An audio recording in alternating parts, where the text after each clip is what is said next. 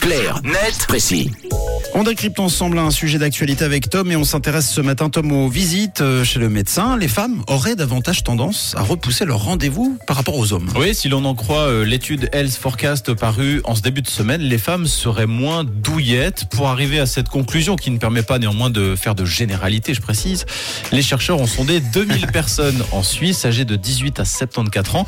Et ce qu'ils ont constaté, c'est que les hommes consultent globalement plus rapidement un médecin que les femmes à l'apparition d'un symptôme. Camille Mathieu, à quand remonte, pour faire l'expérience, votre dernière visite chez le médecin, par exemple Euh, alors, m- euh, moi, ça fait plus de deux ans que j'y suis pas allée. Deux ans Oui, deux ans. D'accord. Mathieu Alors moi, c'était pour mes allergies il y a trois mois. J'y vais beaucoup moins que ce qu'il faudrait que j'y aille euh, selon ma propre volonté. Mm. Euh, mais j'y vais beaucoup. Enfin, je je pense beaucoup à y aller, on va dire. Ouais. Et de manière générale, est-ce que vous êtes du genre à repousser au maximum ou alors vous consultez quand vous avez... On parle pas évidemment de, de, de grosses, de gros ennuis, mais Non, je repousse, j'y vais vraiment jamais, je crois. D'accord. Camille euh, n'y va pas. Non. Moi, Mathieu moi, j'ai tendance, là par exemple sur 2024, j'ai déjà tout, tout calé. Ok. Ah oui. Non, non, mais j'ai tendance effectivement à y aller assez régulièrement. D'accord. Et bien sache Camille que tu n'es pas seul à Ah. repousser euh, tes rendez-vous chez le médecin. Selon les résultats de l'étude citée plus tôt, 3 hommes sur 10 euh, disent repousser leur rendez-vous chez le médecin, alors que chez les femmes, la proportion monte à 4 sur 10. Les femmes ont donc davantage tendance à procrastiner, à reporter une visite chez un professionnel de santé, contrairement aux hommes qui laissent moins traîner.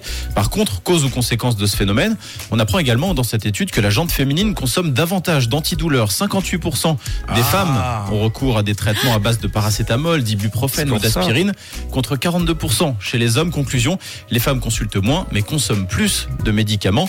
Mais peut-être c'est aussi parce que les femmes souffrent plus. D'après Claudia Witt, chercheuse et professeure à l'université de Zurich, qui témoigne dans le Blick, stimulation de douleurs identiques, les femmes la ressentent plus fortement que les hommes.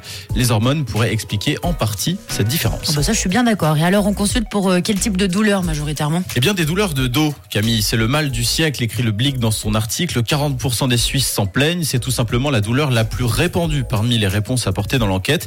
En revanche, pour des raisons qui n'ont pas encore d'explication rationnelle pour les chercheurs, certaines douleurs sont propres à certaines régions. Par exemple, les personnes souffrant le plus du dos habitent plutôt dans les régions alpines, l'arc jurassien et la région alémanique.